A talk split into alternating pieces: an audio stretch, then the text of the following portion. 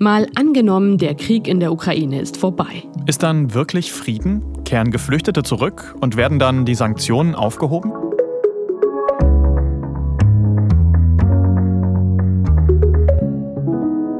Hallo, ich bin Christine Becker. Moin, ich bin Marcel Heberlein. Wir arbeiten beide im ARD Hauptstadtstudio in Berlin. Heute sitze ich aber nur alleine im Studio. Und ich bin von zu Hause zugeschaltet. Wie immer spielen wir hier im Podcast ein Zukunftsszenario durch. Heute eins, auf das wir alle sehr hoffen, auch wenn es im Moment leider nicht so scheint, als würde das jetzt bald passieren. Nämlich, dass der Krieg, den Russland gegen die Ukraine führt, vorbei ist. Uns ist natürlich klar, vieles an diesem Szenario ist ein Blick in die Glaskugel. Wann und wie der Krieg mal endet, das hängt von sehr vielen Faktoren ab. Aber wenn es irgendwann wirklich so käme, dann könnte sich die Tagesschau in der Zukunft vielleicht mal so hier anhören. Ein Jahr nach dem Waffenstillstand zwischen Russland und der Ukraine sind nun erstmals wieder direkte Flüge aus der Europäischen Union nach Russland möglich. Auch die Importe von russischem Gas und Öl sind wieder angelaufen. Die ukrainische Präsidentin kritisiert, dass die EU damit teilweise die Sanktionen gegen Russland aufhebt. Noch immer seien Teile der Ukraine besetzt. Russland hat die Ukraine überfallen. Jeden Tag gibt es blutige Kämpfe, viele Menschen sind schon getötet worden, ganze Städte sind zerstört.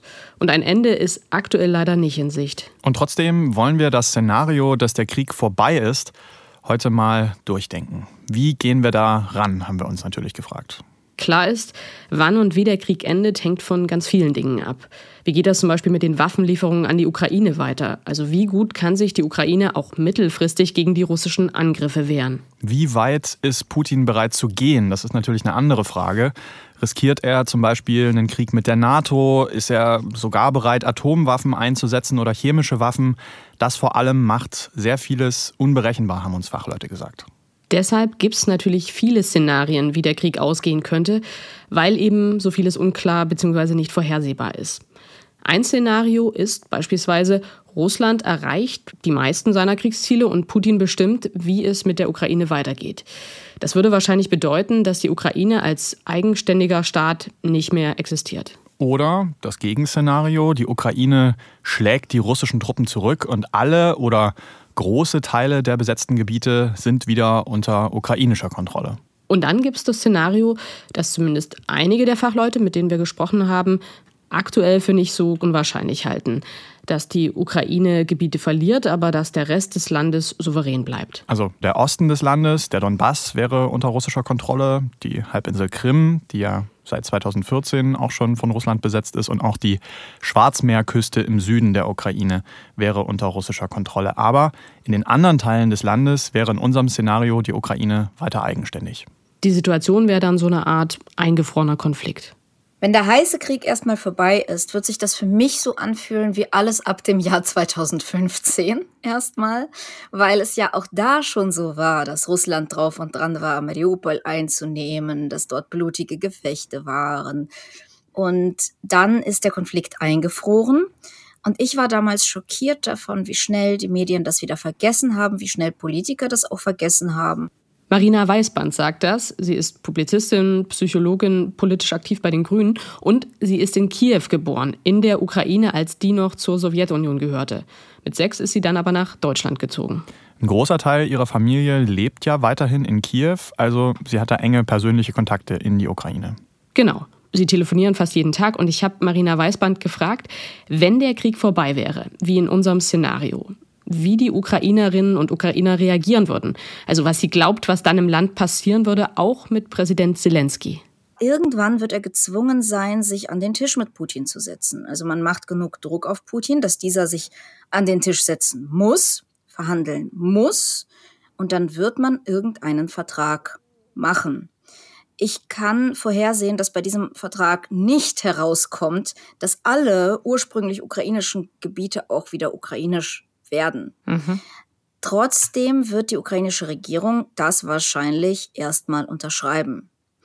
Darüber werden die Menschen in der Ukraine sehr, sehr erbost sein, weil äh, die Russen einfach so schreckliche Kriegsverbrechen dort begangen haben. Und weil allen klar ist, in jeder Stadt, in jedem Dorf, das jetzt gerade unter russischer Kontrolle ist, werden systematisch Frauen vergewaltigt, werden systematisch Menschen ausgeraubt und ermordet. Und das ist schrecklich, damit wird kein Ukrainer leben wollen. Das heißt, was passieren könnte, ist, dass die Regierung Zelensky darüber tatsächlich fällt und äh, Zelensky nicht mehr Präsident ist. Das wäre natürlich ziemlich bitter, nachdem er dann das Land durch diese Krise, diesen Krieg dann auch geführt hat, ne? Das stimmt, das wäre bitter, das wäre ein Opfer, das er bringt. Ich meine, er ist kein Engel. Wir sollten jetzt nicht so tun, als sei Zelensky der beste Mensch auf der Welt. Er hat auch seine Geschichte von Korruption, mhm. auch wenn er jetzt völlig unbestreitbar einen grandiosen Job macht. Aber wenn er der richtige Mann an der richtigen Stelle ist, traue ich ihm zu, dass er sein Amt dafür opfert, für zumindest erstmal Frieden, zumindest erstmal Hilfe. Mhm. Und was glauben Sie denn, wie sich das Land innenpolitisch in so einer Situation verändern würde? Ich glaube, dass in der Ukraine einerseits die Solidarität sehr gewachsen ist, aber auch äh, Patriotismus, Nationalismus, was wir immer gesehen haben, wenn Staaten ihre Unabhängigkeitskriege geführt haben. Dann war äh, Nationalismus ganz, ganz groß. Und das muss nichts Negatives sein. Das ist einfach eine Stufe in der Geschichte. Aber das Verhältnis zu Russland wird sehr, sehr tragisch belastet sein. Ich habe das an meiner Großtante gemerkt. In den ersten Tagen des Krieges hatte sie richtig viel Mitleid mit den Soldaten, mit den russischen. Die sagt, die Jungs kommen hierher, wissen überhaupt nicht, warum sie hier sind und werden verfüttert. Und man hat die Soldaten ja sehr, sehr gut behandelt. Aber davon ist jetzt nichts mehr übrig. Sie ist so wütend. Meine ganze Familie ist so wütend auf alle Russen. Sie unterscheiden auch nicht mehr, wer für Putin ist oder wer gegen Putin ist. Sie alle haben das zugelassen. Hm. Und das ist eine Wut, die ich ganz schrecklich finde. Sehr nachvollziehbar. Aber sie ist bitter und sie wird lange Zeit brauchen, damit irgendeine Versöhnung stattfinden kann. Wie könnte Versöhnung denn mal aussehen, wenn der Krieg vorbei wäre? Also erstens muss einfach Zeit vergehen. Ähm, Zeit braucht es und es wird, je nachdem, was passiert, wird es Generationen brauchen.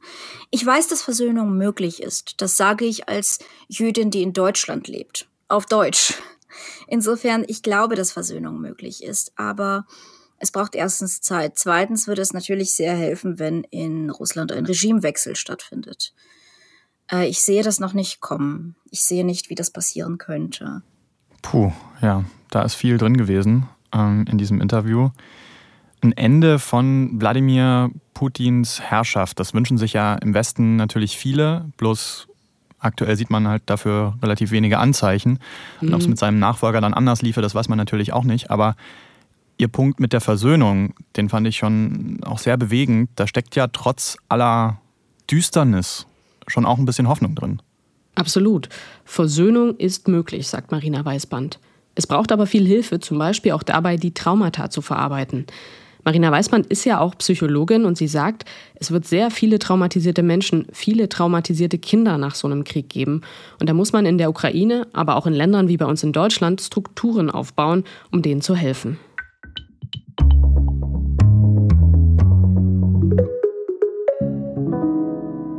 Mal angenommen, der Krieg in der Ukraine wäre vorbei. Das ist unser Szenario heute. Und in dem Szenario, das wir annehmen, wäre die Ukraine ja weiterhin ein unabhängiger Staat, aber Teile wären von Russland besetzt. Wie wäre es dann um die Sicherheit der Ukraine bestellt? Da ist ja die große Frage, könnte die Ukraine dann NATO-Mitglied werden oder EU-Mitglied? Zumindest den Antrag hat die Ukraine ja schon gestellt. Genau darüber habe ich gesprochen mit Ulrike Franke. Sie arbeitet beim European Council on Foreign Relations. Das ist eine Denkfabrik zu europäischen Fragen. Und außerdem ist sie eine der Hosts von Sicherheitshalber, einem Podcast zu Militär- und Sicherheitspolitik. Ein Land, was der NATO beitritt, soll den Verträgen entsprechend zur Sicherheit der Allianz beitragen. Ähm, das wäre in diesem Fall sicher nicht der Fall. Ich halte es für extrem unwahrscheinlich, dass die NATO ein Land aufnehmen würde mit ungeklärten Gebietsverhältnissen. Also NATO-Beitritt halte ich für sehr unwahrscheinlich. Der EU-Beitritt, ich finde es interessant, was man da in der letzten Zeit aus Brüssel hört, weil ja doch recht klar signalisiert wird, dass ein EU-Beitritt möglich ist. Ich muss ganz ehrlich sagen, persönlich, ich halte das für gefährlich weil, und das wird so oft vergessen, auch die EU hat eigentlich eine Beistandsklausel. Ähm, also wir reden immer von der Beistandsklausel der NATO, Artikel 5, das kennen die meisten Leute, aber auch in der EU gibt es im Lissabon-Vertrag den Artikel 42.7 und der sagt etwas sehr Ähnliches. Also soll heißen, wenn ein Land, ein EU-Land angegriffen wird, dann sollen die anderen EU-Länder eigentlich zu Hilfe kommen. Hm, hatte ich tatsächlich gar nicht so auf dem Schirm, dass es so eine Art Beistandsprinzip auch auf EU-Ebene gibt. Also wenn jemand angegriffen wird, dass die anderen dann zur Hilfe kommen. Ja, das ist kein Automatismus, sagt Ulrike Franke, aber in der NATO ist es auch kein Automatismus, sagt sie, dass dann die anderen wirklich auch militärisch helfen müssen. Beistand, mhm. ja, aber wie der dann aussieht, ob das ein Beileidstelegramm ist oder ob ein Staat eine Panzerdivision schickt, das ist letztlich ihm selbst überlassen. Aber sie sagt eben, die EU und die NATO müssten sich beide sehr genau überlegen, ob sie das Risiko eingehen wollen, ein Land wie die Ukraine aufzunehmen, wenn dadurch potenziell eben die gesamte NATO oder die gesamte EU in einen Krieg mit Russland geraten könnte. Also wenn der Westen weiterhin einen direkten Konflikt mit Russland vermeiden will, wie aktuell, dann würde die Ukraine sicher nicht in die NATO aufgenommen. Und naja, EU-Beitritt wäre auf jeden Fall auch mit Fragezeichen. Mhm. Dann müsste aber ja die Ukraine auch nach dem Krieg vor allem selber für ihre Sicherheit sorgen, oder? Was hieße das dann? Naja, sie würde wahrscheinlich weiter viele Waffen bekommen aus dem Westen, Ausrüstung, Unterstützung. Das kann sich auch Ulrike Franke vorstellen, so wie jetzt im Krieg ja auch schon. Die Ukraine wäre dann quasi der Vorposten der NATO, aber eben nicht in der NATO. Okay, aber wie sicher wäre die Ukraine denn dann, wenn der Krieg vorbei wäre? Das habe ich Ulrike Franke gefragt. Ich erwarte ehrlich gesagt, einfach wenn ich mir angucke, wie Russland sich in den letzten Jahren in den anderen gefrorenen Konflikten, die man so nennt, verhalten hat, dass in jedem Fall Putin so eine Art Politik der Nadelstiche fahren wird und eben doch immer mal wieder, also Informationskriegsführung, äh, Cyberattacken, eben dann doch immer mal wieder einen Angriff machen wird, um diese Problematik quasi aufrechtzuerhalten und eben ja die Bewegungsfreiheit der Ukraine und dann auch des Westens einfach einzuschränken. Man äh, hält die andere Seite busy, ähm, die muss sich dann da immer platzieren und auch Geld ausgeben und, und was tun. Und dann kann man eben auch auf einen richtigen Moment warten, wo man dann vielleicht weitergeht. Also das wäre so meine Voraussage, dass Putin das versuchen würde. Sprich, so richtig Frieden ist dann eigentlich nicht. Also immer wieder könnte irgendwas passieren mhm. und im Prinzip äh, könnte auch jederzeit der nächste Krieg ausbrechen. Ja, so sieht das Ulrike Franke und deshalb habe ich mit ihr auch darüber gesprochen, wie die Europäische Union in unserem Szenario wohl reagieren würde. Also wenn erstmal nicht mehr gekämpft wird, aber Russland hält Teile der Ukraine besetzt. Rüstet die EU dann wirklich militärisch auf, wie das aktuell ja aussieht? Oder ist die Idee nach dem Krieg wieder vom Tisch?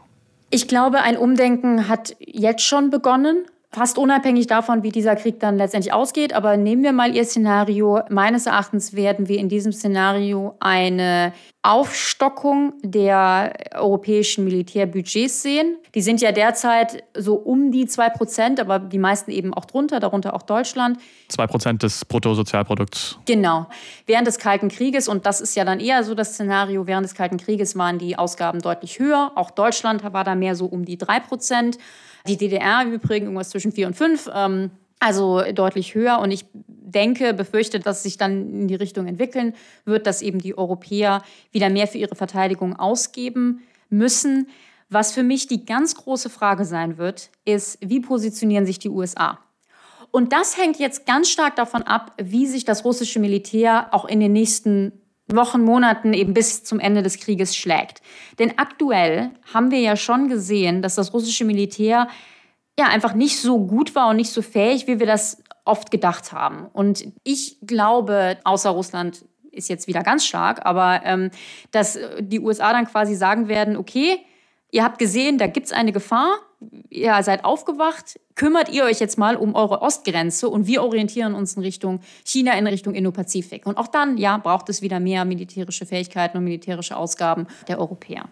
Das ist ja auch gerade die große Diskussion in Deutschland. Also die Bundeswehr soll viel zusätzliches Geld bekommen, um wieder besser ausgerüstet zu sein. An dieser Stelle kurz ein Hinweis auf unsere Podcast-Folge zu einer gemeinsamen europäischen Armee. Was wäre, wenn es die gäbe?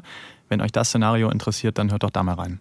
Aber egal, ob es wirklich irgendwann mal so weit ist, dass alle EU-Länder ihre eigenen Armeen abschaffen oder nicht, wenn die USA nach dem Krieg wirklich ihren Fokus von Europa wegnehmen würden. Oder wenn zum Beispiel Donald Trump nochmal US-Präsident wird. Oder sogar das, dann stünde Europa wirklich vor der riesigen Aufgabe, dass es vor allem selbst für seine Sicherheit sorgen muss.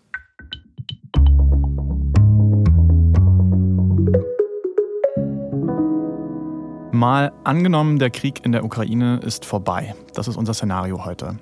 In jedem Fall müssten sich Europa und die USA dann überlegen, wie sie mit Russland umgehen. Dieser Bruch zwischen Russland und dem Westen, der ist auf Dauer. Das wird auch nach einem Abkommen sich nicht ändern.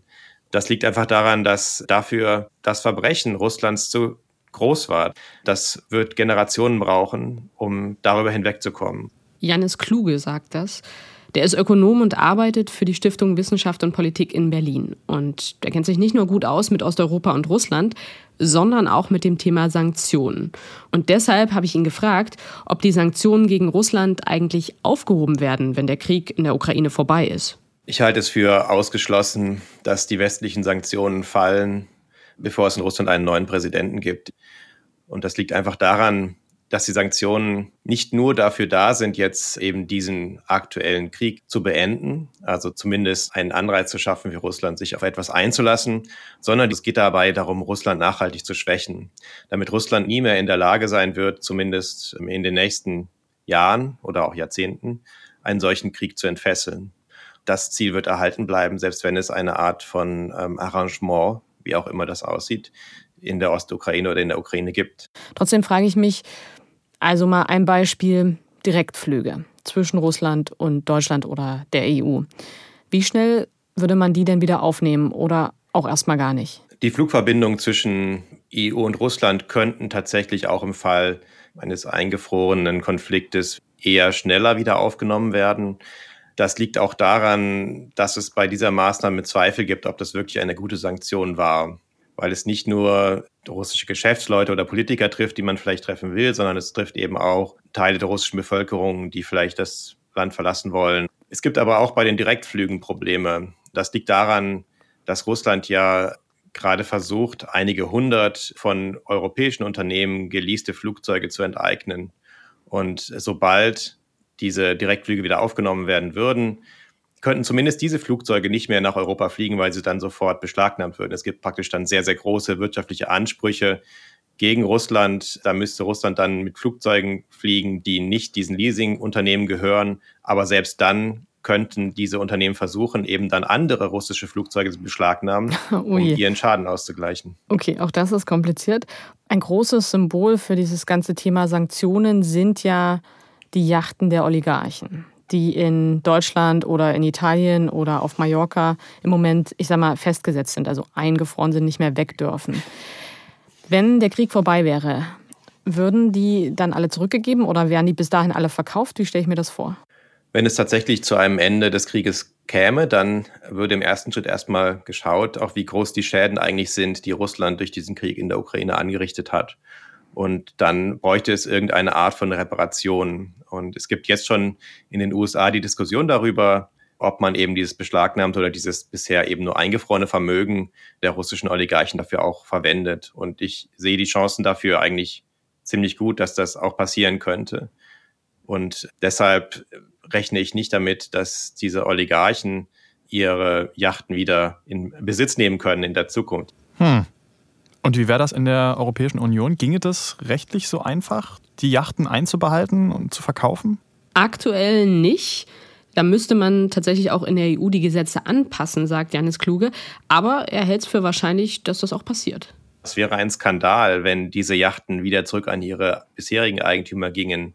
Dafür möchte kein Politiker und keine Politikerin im Westen verantwortlich sein. Und deshalb denke ich, ist da auch der Anreiz sehr groß, eben die nach Möglichkeit dann wirklich äh, zu konfiszieren, zu verkaufen und ähm, den Erlös dafür zu verwenden, in der Ukraine dann Schäden wieder gut zu machen. Also was ich mitnehme, die Sanktionen könnten lange nachwirken. Ja? Mhm. Bei Sanktionen denke ich ja auch gleich an ein mögliches Energieembargo. Die EU hat ja schon beschlossen, dass sie in absehbarer Zeit keine Kohle mehr aus Russland kaufen will. Bei Öl soll das auch so kommen und bei Gas wahrscheinlich über kurz oder lang auch. Aber was wäre damit dann nach dem Krieg? Würden wir dann wieder einsteigen in die russische Energie? Also Janis Kluge hält das schon für denkbar. Aber er sagt nur in kleinem Umfang, weil kein westliches Land will sich je wieder so energieabhängig von Russland machen wie vorher. Mm, und dazu kommt ja auch noch der Punkt Energiewende. Deutschland, die ganze Europäische Union will ja sowieso weg von den fossilen Energieträgern. Genau. Insofern, selbst wenn ein Energieembargo nach dem Krieg aufgehoben würde, sagt Wirtschaftsexperte Janis Kluge, würde der Energiehandel mit Russland für Europa wahrscheinlich in Zukunft keine große Rolle mehr spielen. Mhm. In dem Zusammenhang lass uns doch auch noch mal auf die wirtschaftliche Lage in der Ukraine schauen. Wie könnte die nach dem Krieg aussehen? Also einerseits hat der Krieg ja schon jetzt viel zerstört mhm. und andererseits wäre es in unserem Szenario ja so, dass die Ukraine noch mehr Gebiete an Russland verliert, beziehungsweise dass die besetzt sind. Und das hätte natürlich auch Auswirkungen. Für die Ukraine ist äh, vor allen Dingen der Zugang zum Schwarzen Meer sehr wichtig, weil darüber eben viel Handel stattfindet. Beispielsweise die russischen Exporte von Weizen, Getreide, auch Stahl. Das ist alles über das Schwarze Meer gelaufen. Wurde von Russland auch schon erschwert in den letzten Jahren. Aber wenn jetzt auch Odessa praktisch unter die Kontrolle der Russen fiele, dann hätte die Ukraine keinen Zugang mehr zum Schwarzen Meer. Und das wäre praktisch ein wirtschaftlicher Würgegriff, der für die Ukraine einen sehr, sehr großen Unterschied machen würde. Es ist schwer zu beziffern, wie viel diese Territorien für sich ausmachen würden. Ich glaube, der größere Schaden ist tatsächlich, dass auch in dem dann noch ukrainisch kontrollierten Gebiet ähm, niemand, zumindest keine privaten Investoren, Interesse daran hätten, viel Geld anzulegen für sehr lange Zeit, weil sie einfach befürchten würden, dass der nächste Krieg nicht so lange hin ist und dass dann wieder alles zerstört wird. Hm. Also schwierige Voraussetzungen für die Zeit nach dem Krieg, in unserem Szenario zumindest. Wenn es in der Ukraine unsicher bleibt, wenn Krieg auch danach immer möglich ist und die wirtschaftliche Lage ist schlecht, dann hätte das ja sicherlich auch einen Effekt auf eine andere große Frage, nämlich ob und wie viele Menschen zurück in die Ukraine gehen würden, die vor dem Krieg von dort geflüchtet sind. Ich bin ja ab und zu am Berliner Hauptbahnhof und helfe da, wenn Menschen eben aus der Ukraine ankommen. Mhm. Und da war mein Eindruck immer, dass viele eigentlich sehr gerne möglichst schnell auch zurück wollen in die Ukraine, zumindest wenn die Lage wieder sicherer ist. Ja, ich glaube, den Gedanken hätte ich wahrscheinlich auch erst mal, wenn ich flüchten müsste. Und trotzdem ist ja die Frage, wie entscheiden sich die Menschen dann in der Praxis? Darüber habe ich mit einem Experten gesprochen, mit Seko Keita. Der ist wissenschaftlicher Mitarbeiter am Forschungsinstitut der Bundesagentur für Arbeit und dort forscht er zu Migration. Aus Forschung weiß man, dass auch Personen, die eigentlich vorhatten, zurückzukehren, wenn irgendwas in ihrem Herkunftsland passiert, ein Coup oder eine Änderung der politischen Lage, ändern viele ihre Meinung und bleiben dann doch länger. Und in der Ukraine gibt es halt dann die zwei Aspekte. Einerseits der materielle Aspekt, Infrastruktur, wenn die Städte zerstört sind, Wohnhäuser bestehen nicht mehr. Das kann alles aufgebaut werden. Aber das braucht dann natürlich Zeit und mit dieser Zeit sinkt die Wahrscheinlichkeit, dass sie zurückgehen. Aber noch wichtiger meiner Meinung nach ist das politische System, das dann äh, besteht. Also viele könnten einfach in Deutschland bleiben aus Protest. Also wenn jetzt ein Teil von Russland regiert wird, wie Sie angesprochen haben, stellen sich natürlich auch äh, Fragen zur Freiheit, Menschenrechte, aber auch wirtschaftliche Perspektiven. Also je unsicherer und wirtschaftlich schlechter und politisch schwieriger die Lage in der Ukraine nach dem Krieg ist, desto weniger Menschen gehen zurück. Ja, das ist die eine Sache. Und der Faktor Zeit spielt eben auch eine ganz große Rolle, hat mir Migrationsforscher Sekou Keta erzählt. Das weiß man aus Forschung zu freiwilliger Migration, nicht unbedingt Fluchtmigration, aber am Anfang ist die Bereitschaft, in dem Zielland zu bleiben, meistens sehr niedrig. Das heißt, die meisten Personen haben Pläne, dass sie ein paar Jahre bleiben, arbeiten und etwas sparen und dann wieder zurückgehen. Und dieser Anteil wird immer kleiner an Personen, die dann zurückgehen wollen weil eben Beziehungen entstehen, die Leute leben sich gut ein und die Bindung zum Herkunftsland nimmt mit der Zeit ab. Und andererseits steigt die Bindung zu Deutschland mit der Zeit. Vor allem bei Kindern geht das sehr, sehr schnell. Und Eltern treffen dann auch entsprechend Entscheidungen für ihre Kinder, um sie dann nicht mehrmals äh, aus ihrem Umfeld rauszureißen. Klar, je mehr Zeit vergeht, desto mehr wird man woanders heimisch. Ja, und ein Schuljahr ist da für Kinder schon ziemlich viel, sagt Seko Keita. Da haben die sich oft schon eingewöhnt, da haben sie neue Freunde gefunden, die Sprache schon ganz gut gelernt und so weiter. Und dann spielt natürlich auch noch eine große Rolle, dass die Europäische Union die Geflüchteten aktuell mit sehr offenen Armen empfängt. Unterm Strich sagt der Migrationsforscher deshalb, er glaubt, dass die Mehrheit der Geflüchteten am Ende in Deutschland bleiben wird.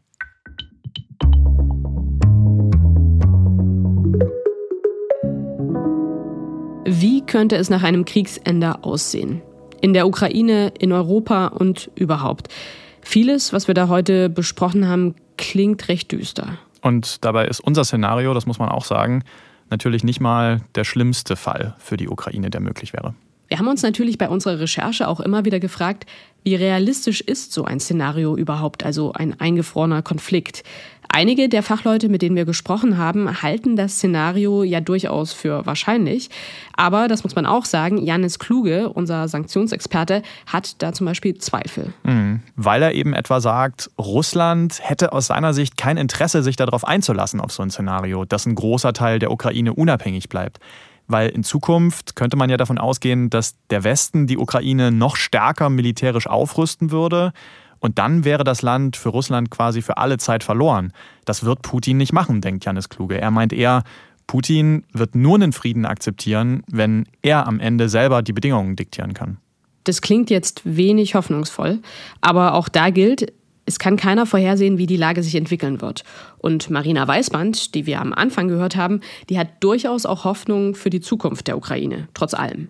Sie geht davon aus, dass sie in diesem Sommer wieder, wie früher, zu ihrer Familie nach Kiew fahren kann. Das hat sie mir gesagt. Und sie erwartet, dass die Ukraine nach diesem Krieg zumindest mal langfristig gesehen moderner, liberaler, auch westlicher wird. Also eigentlich genau das, was Putin nicht will. Aber erstmal muss das Land natürlich wieder aufgebaut werden. Das wird wirklich schwierig sein und es wird lange dauern. Aber ich glaube, dass daraus etwas Gutes erwachsen kann, wenn dieser Krieg nicht zu lange dauert, wenn er die Menschen nicht zu viel Menschlichkeit kostet. Und mit diesen Worten von Marina Weißband kommen wir auch zum Ende der heutigen Folge. Danke, dass ihr uns heute zugehört habt. Wenn ihr Feedback habt für uns oder Vorschläge für neue Szenarien, dann schreibt uns gern an malangenommen.tagesschau.de. Wir freuen uns. Bis zum nächsten Mal. Passt auf euch auf. Macht's gut. Tschüss.